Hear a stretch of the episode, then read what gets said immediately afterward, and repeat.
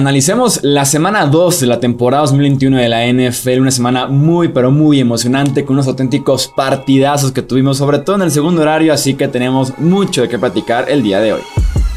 Hablemos de fútbol, hablemos de fútbol. Noticias, análisis, opinión y debate de la NFL con el estilo de Hablemos de fútbol.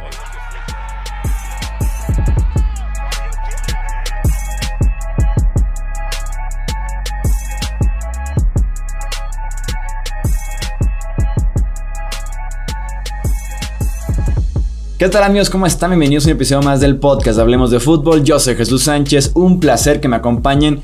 Vaya que tuvimos una muy buena semana 2. Estoy aquí acompañado por Alejandro Romo y también Tony Álvarez para justamente platicar de lo que fue esta jornada, sobre todo la del domingo que estuvo brutal en esta segunda semana de temporada. Amigos, bienvenidos y vaya episodio que tenemos enfrente. ¿Qué tal, Chuy? ¿Qué tal, Tony? Definitivamente, yo creo que una de las mejores semanas en memoria reciente en cuanto a la calidad en conjunto que hubo en partidos, ¿no? Ya platicaremos más a fondo eh, en, un momento de, cada partido, pero cabe mencionar que de verdad ha sido, bueno, fue un domingo extremadamente emocionante, sorpresas, comebacks, eh, eh, field goals de último segundo, por ahí le rompieron el corazón a Tony, pero, pero todo bien.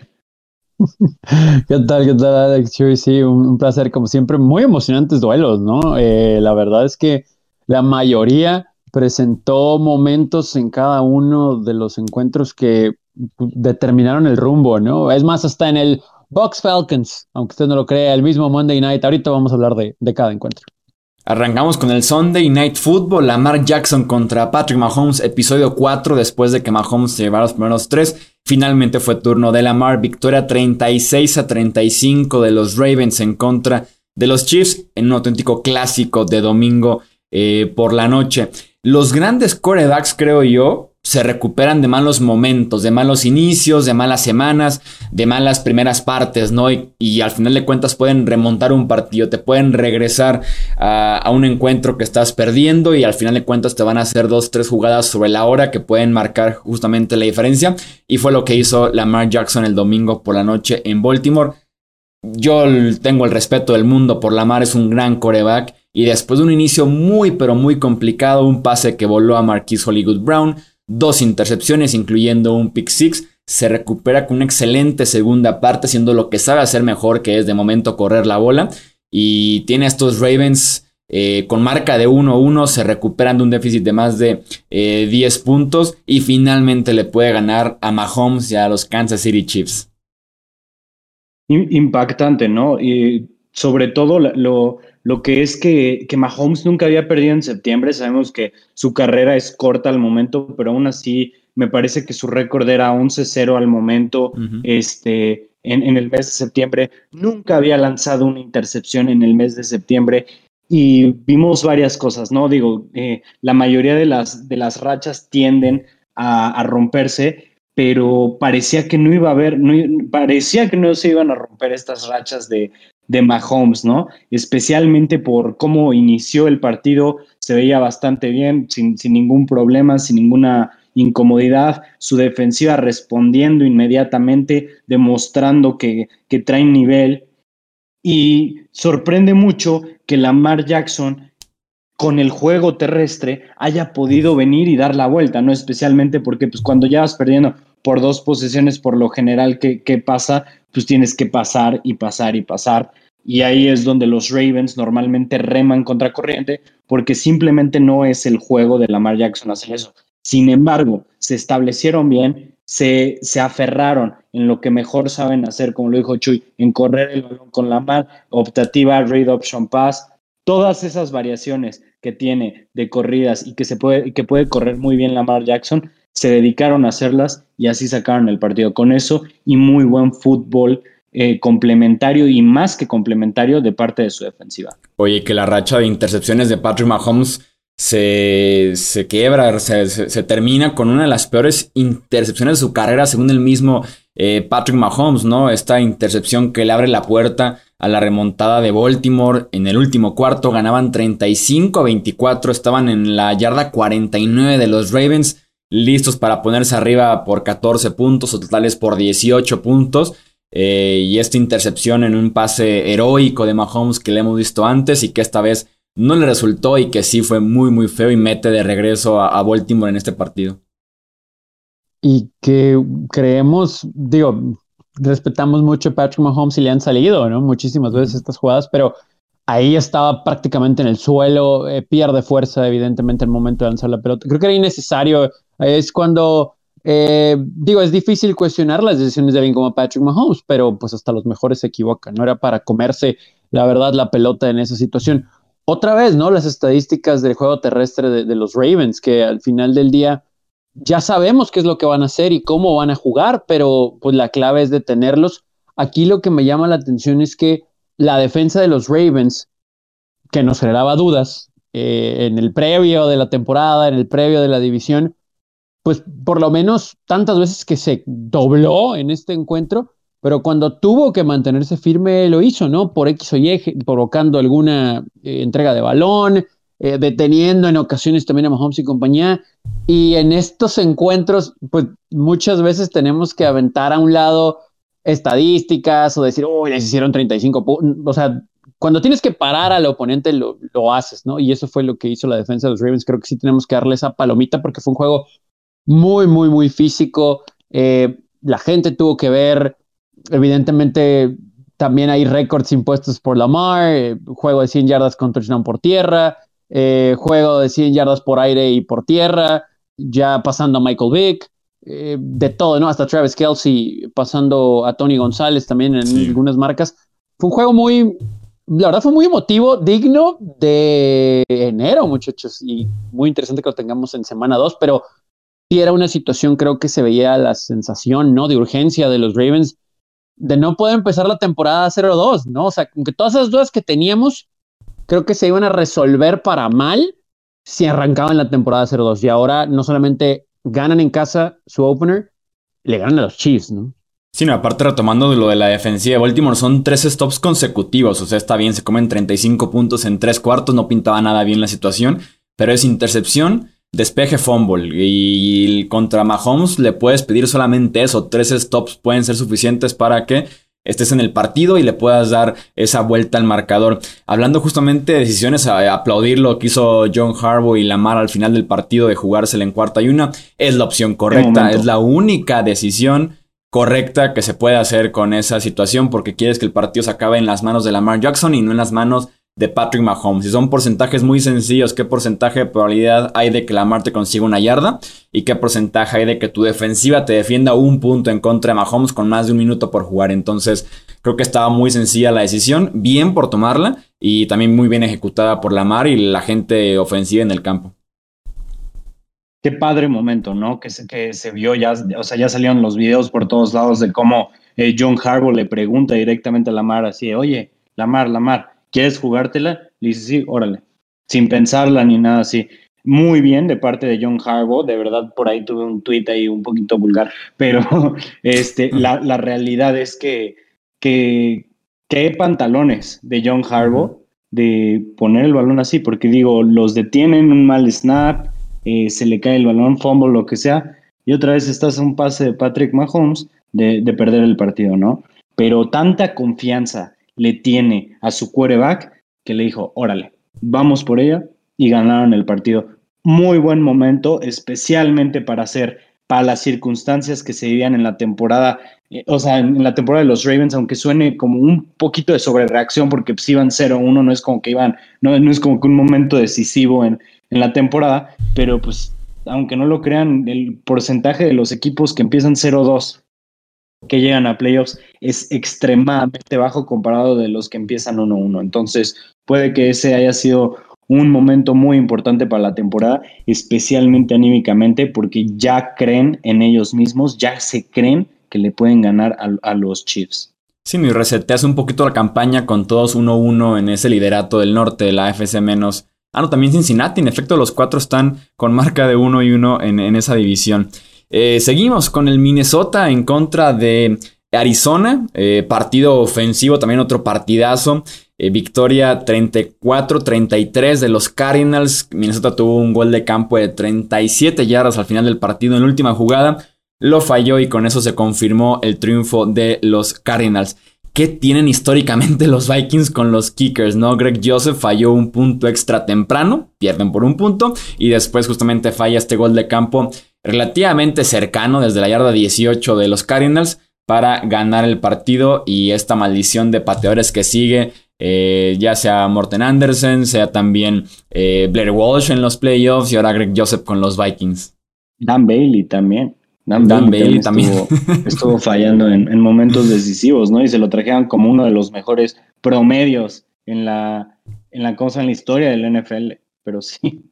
Y yo además del resultado en este caso de la patada, criticaría mucho el proceso por parte de Max Zimmer y los Vikings. La situación es la siguiente, como les comentaba, ya fallaste un punto extra que es de 33 yardas, ¿no? Eh, estás en la yarda 18 de Arizona, con 41 segundos y acababan de convertir un primero y 10 con un pase eh, de como unas 9 yardas.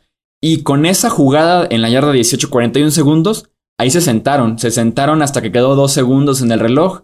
Quemaron ahora sí su tiempo fuera y se conformaron con un gol de campo de 37, sabiendo que habían fallado ya un punto extra de 33. Entonces, Max Zimmer eh, sí tienes muy mala suerte con pateadores, pero también creo que en este caso te lo ganaste un poquito al dejar pasar 39 segundos y creer que tu pateador de 37 yardas iba a ser el gol de campo de forma sencilla, por más que fuera domo, la superficie que explicó que estaba perfecta, que confiaban en él, que entrenaba muy bien.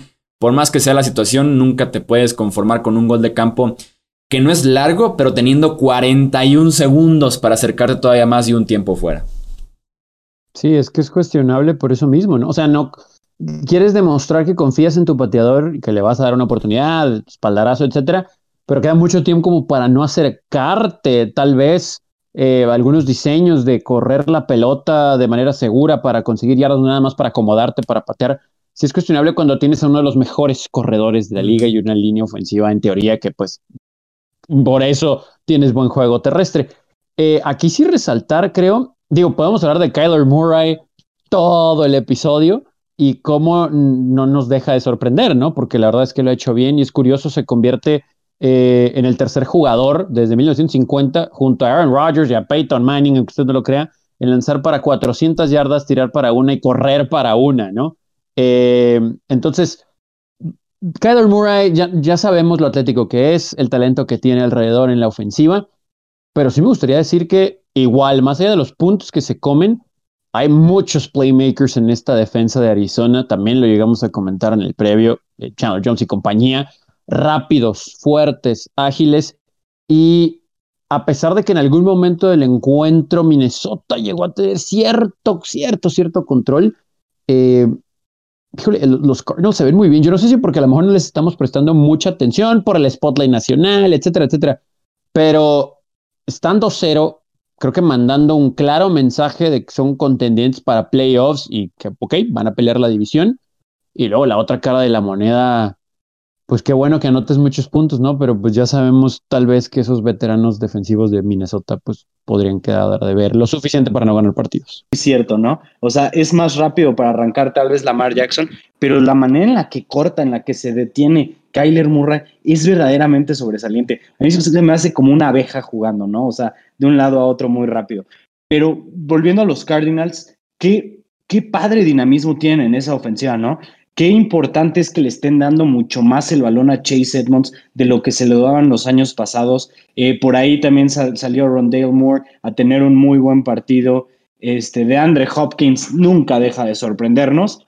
Y bueno, el que el que también apareció, que ya tenía como 3, 4 años que no apareciera AJ Green y, bueno, tuvo una anotación y, y, no se vio tan mal, ¿no? Entonces, una ofensiva bastante interesante, bastante dinámica, que yo creo que tiene el potencial para ser una ofensiva top 5, tal vez hasta top 3 en la NFL.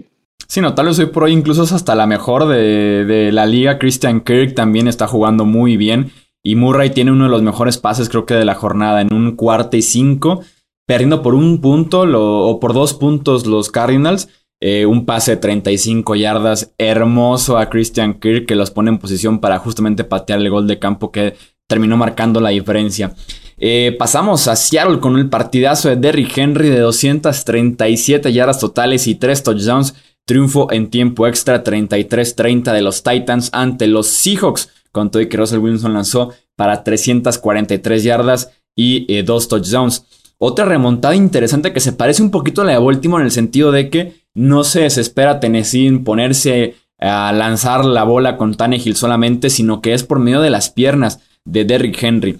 De estas yardas que comento, solamente 35 fueron en la primera parte y el resto vino en la segunda mitad cuando Tennessee estaba perdiendo por doble dígito, por doble anotación. Eh, simplemente en los últimos dos cuartos Henry tiene 22 acarreos, 147 yardas y eh, tres touchdowns. Así que esa fue la fórmula para que Tennessee viniera atrás en contra de los Seahawks. ¿Podemos darle crédito un poquito a Julio Jones? Eh, porque, híjole, la verdad es que también fue factor, eh, evidentemente, estoy, de acuerdo con eso, Chuy, porque llegaron a estar abajo por doble dígito y por doble dígito más de dos posesiones y, bueno, dos posesiones y, y conversión de dos puntos.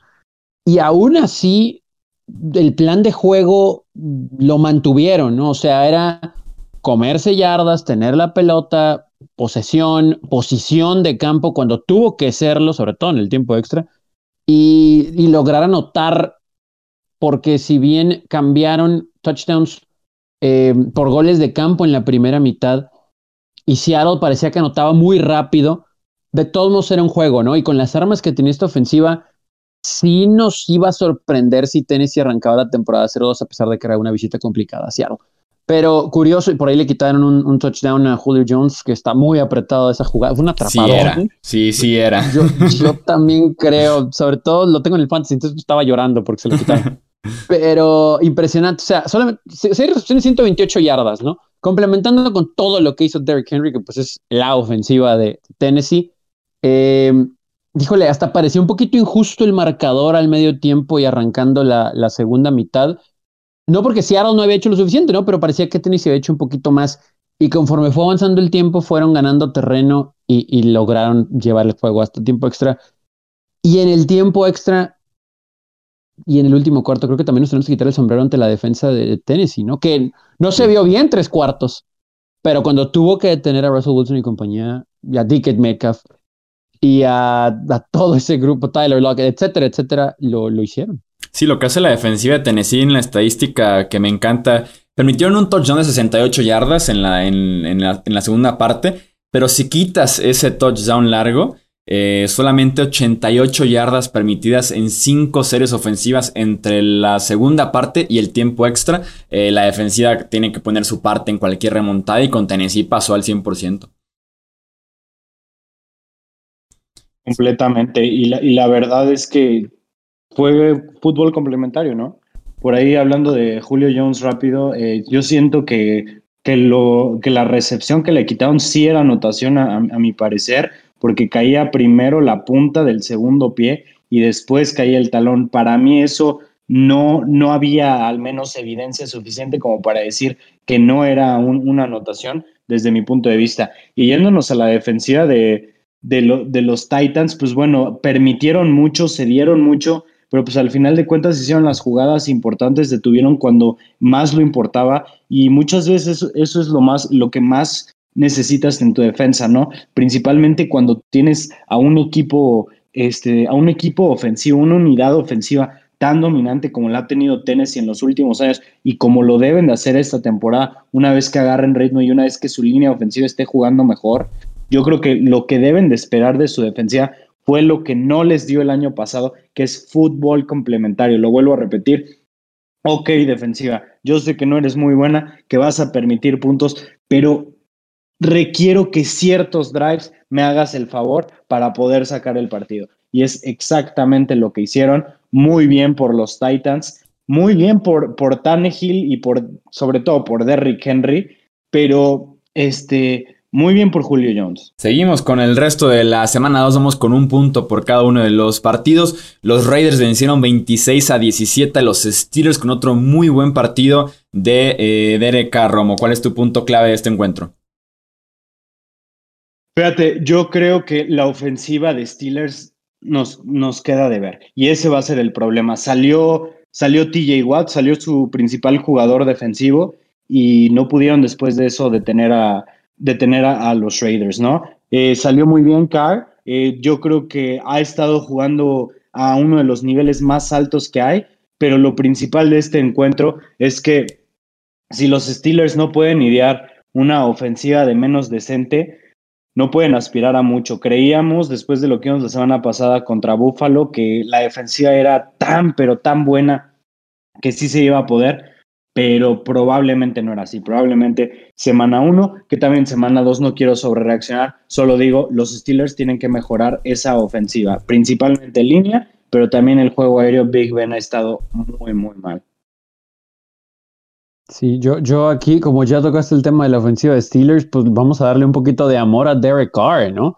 Eh, desde la temporada anterior, el último juego de la temporada anterior, es otro juego para él donde muestra estadísticas de impresionantes eh, por aire. 350 yardas, más de 350 yardas y dos pases de anotación. Eh, a Henry Rocks, que no es uno de los favoritos de este podcast, pero pues al menos ha jugado bien en el inicio de la temporada. Y pues evidentemente Derek Carr es, está tratando de ser parte de la solución de esta franquicia, al menos en los últimos tres años, ¿no? Veremos para qué tanto les alcanza, pero hasta el momento, pues palomita para los Raiders. Sí, constantemente lo han querido cambiar, pero este año eh, está sin duda alguna callando muchas bocas. Uno de los quarterbacks menos valorados, creo yo, de la NFL consistente, no de nivel élite, pero sí consistente y este año pudiera dar justamente ese siguiente paso. Además de la lesión de TJ Watt, otra baja que benefició mucho a los Raiders, la de su propio tackle derecho, Alex Leatherwood, que está haciendo una debilidad fuertísima eh, en, esa línea ofensiva y en cuanto salió las cosas mejoraron para eh, Las Vegas.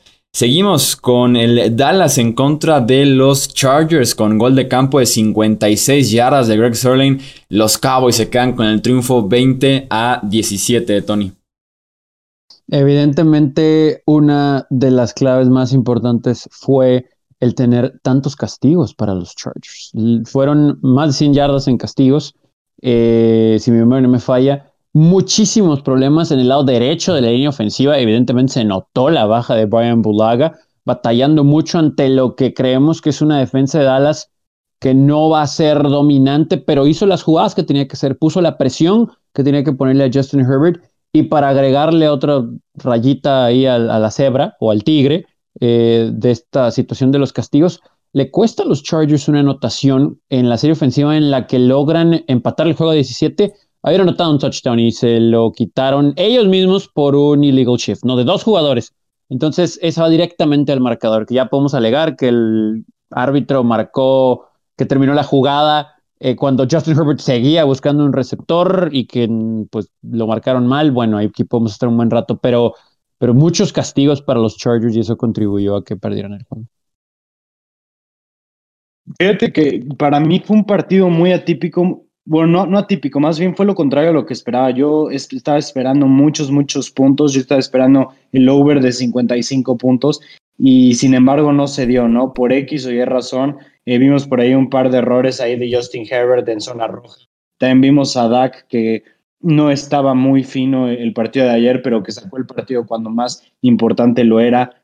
Sin embargo, yo sí esperaba mucho más show aéreo eh, yo, estaba esperando que los Chargers pudieran avanzar con mayor facilidad, que Herbert estuviera dando realmente un show, que se vieron sus destellos de, gigante en, varios pases, sin embargo, como que nunca pudo establecer bien ese ritmo, ¿no? Entonces, ganan, los, ganan los Cowboys en un partido que realmente su defensiva fue la que, la que sacó el clutch, pero principalmente también que, que Dak pudo hacer ese último drive ponerlos en posición para que Surlane hiciera un gol de campo. Fíjense qué importante es tener un buen pateador, ¿no? De este lado, eh, bueno, en este partido hablamos de que el, pateador pudo hacer eh, un gol de campo de 56 yardas para ganar y en el de Minnesota eh, no pudo hacer un gol de campo de 37 que yo tendría también mis dudas con lo que, cómo se manejó Mike McCarthy, que después explicó que fue un problema de comunicación y demás, pero conformarte con un gol de campo de 56 yardas para ganar el partido me parece también el proceso equivocado. Tenían 33 segundos, estaban en la yarda 38 de los Chargers y también se conformaron con esperar que el reloj llegara a 4 segundos y pedir el tiempo fuera en lugar de acercar un poquito más a Sterling, que tiene muy buen historial, pero también venía de fallar tres veces la semana pasada. Entonces no me parece el mejor razonamiento, la mejor forma de apoyar a tu pateador, pero muchísimo reconocimiento a Dallas que con muchas ausencias, ofensiva y defensiva, eh, sacó este partido. Lo que yo quiero ver por parte de los Cowboys en las próximas semanas, lo pedí el año pasado y me sorprendió que lo haga otra vez este año. Más Tony Pollard y menos Zeke Elliott.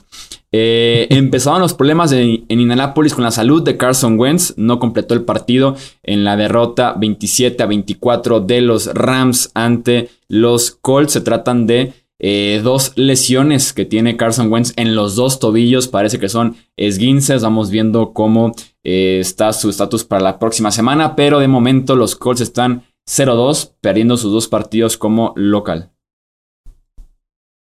Sí, aquí creo que, bueno, evidentemente esa es la preocupación. Jacob Eason fue el hombre que terminó el encuentro y a ver cómo se recupera Carson Wentz. Eh, me parece que si podemos rescatar algo de los Colts es que pelearon, ¿no? O sea, pelearon hasta el final, tienen un muy buen equipo, pero lo menciono así por los problemas de lesión de Wentz y el rival que tienen enfrente, ¿no? Un equipo como Rams que es muy dominante, pero que aún así terminó por, por sacar el juego en el último cuarto y me parece que ahorita por la situación que tiene Indianapolis, tendrían que verlo como algo positivo, ¿no? O sea, no tenemos un quarterback físicamente al 100% y casi le ganamos a los Rams. El problema es que están 0-2, ¿no? No están lejos del primer lugar, evidentemente, pero sí van a depender mucho de la salud de Carson Wentz. ¿Que es culpa de la línea ofensiva? No, simplemente Carson Wentz creo que nunca ha estado al 100% arrancando la temporada y cuando tienes esos monstruos de los defensivos de los Rams, pues va a ser muy, muy, muy y mira, al, final, al final de cuentas es fútbol americano. O sea, no puedes decir realmente es problema de la línea ofensiva que tu quarterback se lesione cuando hablamos con un quarterback con el historial que tiene Carson Wentz, ¿no? Sabemos que ha tenido una gran cantidad de lesiones, especialmente por la manera en la que él se expone, por su estilo de juego eh, en la que se expone al golpe constante. Y a pesar de que en esta ocasión no haya sido por exponerse él solo, eh, digamos que es la factura de todo, de todos los golpes a los que se, a los que se busca solo, ¿no? Y bueno, yendo rápido al partido, eh, un, juego un poco flojo de parte de, de, los Rams, principalmente la defensiva. Yo creía que iban a, a tener una mayor facilidad para parar a esa ofensiva, ¿no? Especialmente porque Carson Wentz todavía se supone que no está al 100 en cuanto a, coordinación con sus receptores, etcétera, que son consecuencias de no haber tenido el off-season completo eh, por lesiones, volvemos a lo mismo.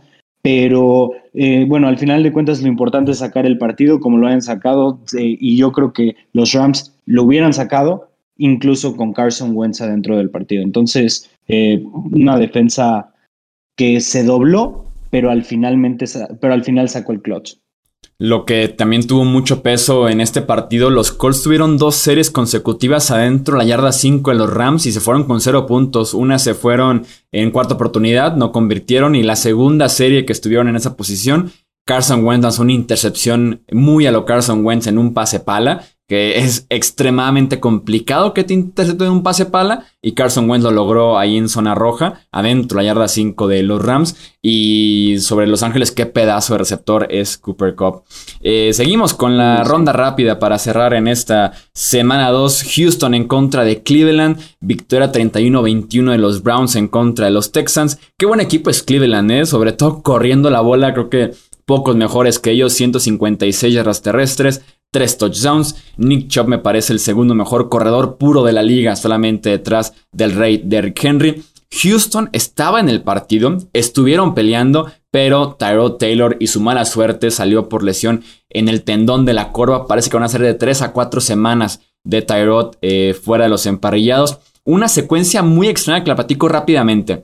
Eh, tercer y 15 para Houston cuando estaban ahí en el partido, una sola posición de distancia, ¿no?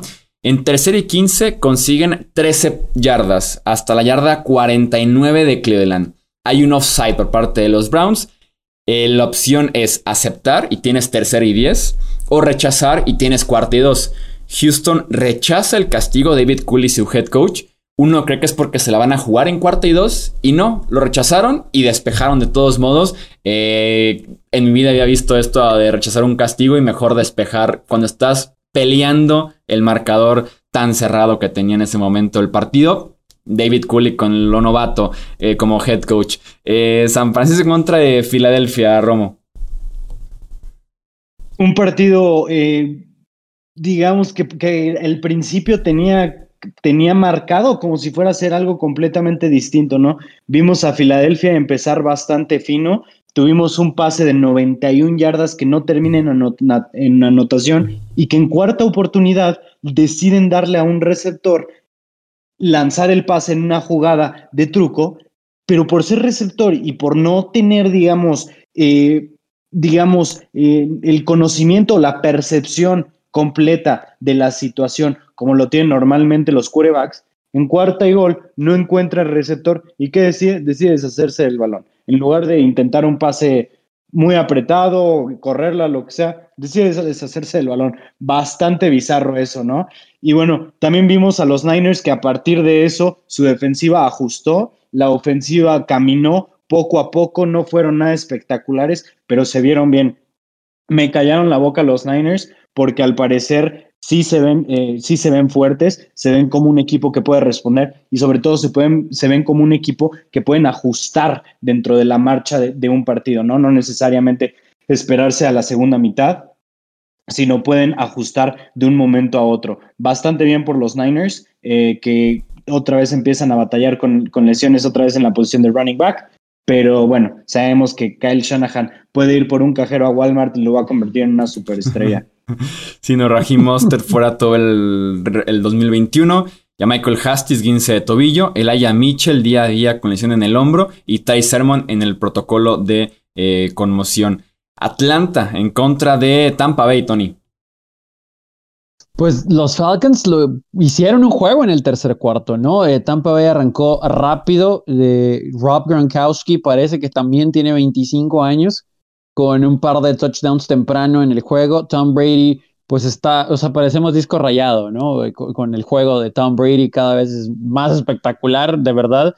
Pero aún así, creo que si hubiera alguna cosa como para poner alerta o alarma al equipo de los Bucks, fue una ligera relajación en ese tercer cuarto en cuanto a la defensa que sí recibió muchos puntos en el primer juego y bueno, en, ese pedacito, concretamente en el tercer cuarto, volvió a recibir 15 eh, puntos y para ponerse tres solamente abajo Falcons, pero se enojaron los, los Bucks, ¿no? Y anotaron Tom Brady cinco pases de anotación por octava ocasión en su carrera, solamente Drew Brees y Peyton Manning tienen eh, más, pero pues es que, ¿qué, más podemos decir de Tom Brady? ¿no? Muy bien la línea ofensiva, hasta involucraron a Mike Evans y se vio bien, luego de que en la semana uno pues no, no tuvo muchos targets tampoco. Así que, pues palomita para los campeones, 2-0 y pues pobres Falcons, ¿no? La verdad es que pues, no sé por dónde.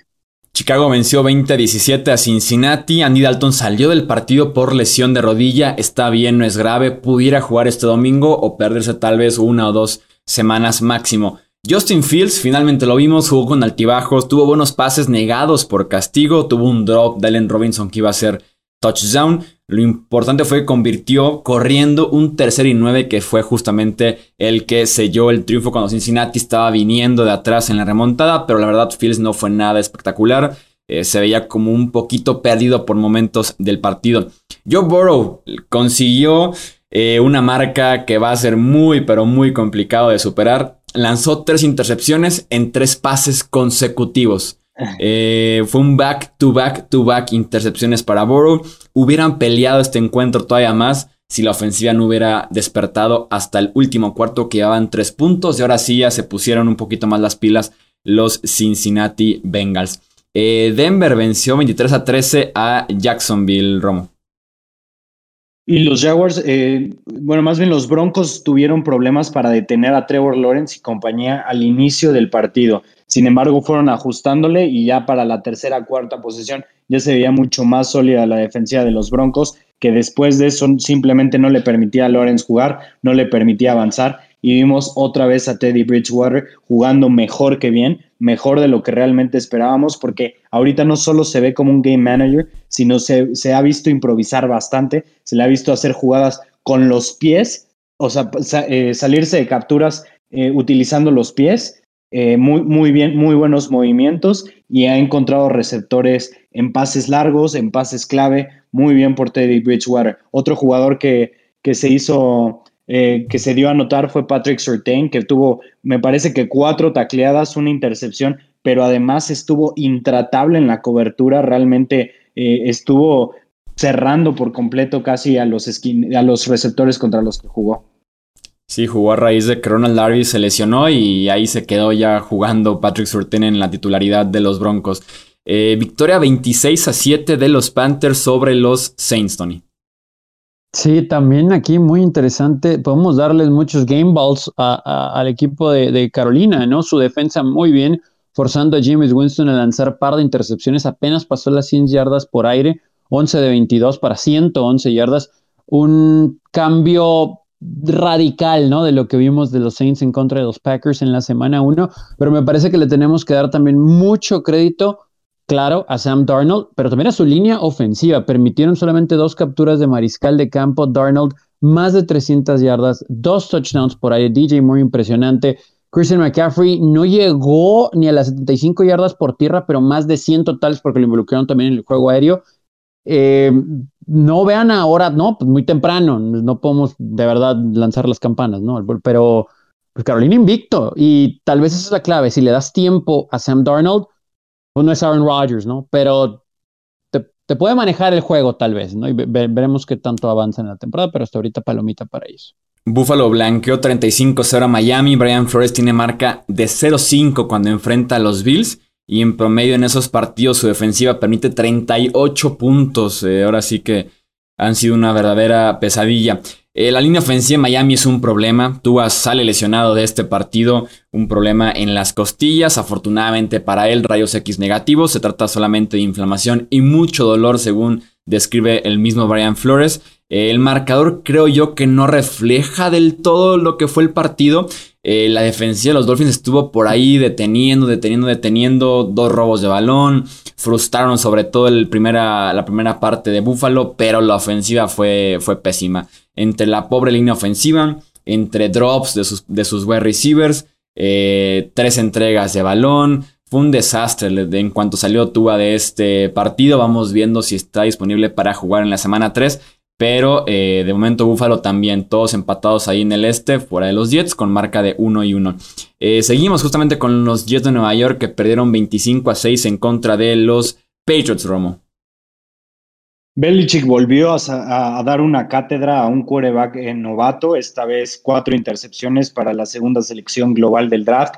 Vimos muy mal realmente a, Zach Wilson y eh, y vimos una defensiva de New England que aprovecharon la novatez, aprovecharon el colmillo que ya tienen con tantos veteranos y jugaron coberturas bastante simples, sin embargo anticipando muy bien a los receptores de, Nueva York para, para llevarse cuatro veces el balón. Damien Harris fue figura en este partido después de una excelente corrida de 20 yardas para anotación, donde rompió seis tacleadas y su equipo llegó a empujarlo para, para conseguir la anotación. Mac Jones tuvo un partido un tanto discreto, sin embargo, sin errores, sin arriesgar mucho el balón y moviendo el balón. Red Zone es un, es un problema para los Patriots. Y cerramos con el Monday Night Football que tuvimos en la semana 2. Eh, Tony, triunfo de Green Bay 35 a 17 ante Detroit. La primera mitad muy diferente a lo que dice el marcador final. La verdad es que los Leones le movieron la bola muy bien, sobre todo por tierra, principalmente con DeAndre Swift a los Packers. Se llevaron la ventaja al medio tiempo 17 a 14 y todos nos estábamos rascando la cabeza, pero oh sorpresa, los Leones consumaron su quinta derrota en prime time en contra de Aaron Rodgers cuando tienen ventaja al medio tiempo. Es curiosa esta estadística, pero así, así sucede. Y los Packers le dieron la vuelta para ganar. En la segunda mitad fue todo Green Bay, cuatro touchdowns totales de Aaron Jones, tres el corredor, tres por aire, uno por tierra, el primer Packer corredor en tener eh, esas estadísticas. Y Aaron Rodgers, eh, pues nada más abajito Steve Young, ¿no? En juegos de prime time, cuatro touchdowns, un pase súper preciso a Tonian, de lo que hemos visto de lo mejor en este corto inicio de temporada. 255 yardas, 22 de 27. Pues Aaron Rodgers muy bien, ¿no? Pero creo que ciertos cuestionamientos a Detroit en la segunda mitad en una cuarta oportunidad, mala decisión, creo que en la selección de jugadas y ejecución peor, y luego un fumble y pues ya de ahí en adelante más fácil el camino para los Packers. Ahí fue cuando se les salió justamente el partido de las manos a los Lions que estaban ahí peleando, como bien lo mencionas. Hasta aquí dejamos entonces este repaso de la semana 2. No olviden dejar su like, su suscripción, activar la campanita también aquí en el canal de YouTube y comentarnos qué fue lo mejor y lo peor para ustedes de esta segunda jornada de NFL temporada 2021. A nombre de Alejandro Romo, Tony Álvarez, yo soy Jesús Sánchez y eso es todo por este episodio. Gracias por escuchar el podcast de Hablemos de Fútbol. Para más, no olvides seguirnos en redes sociales y visitar hablemosdefutbol.com.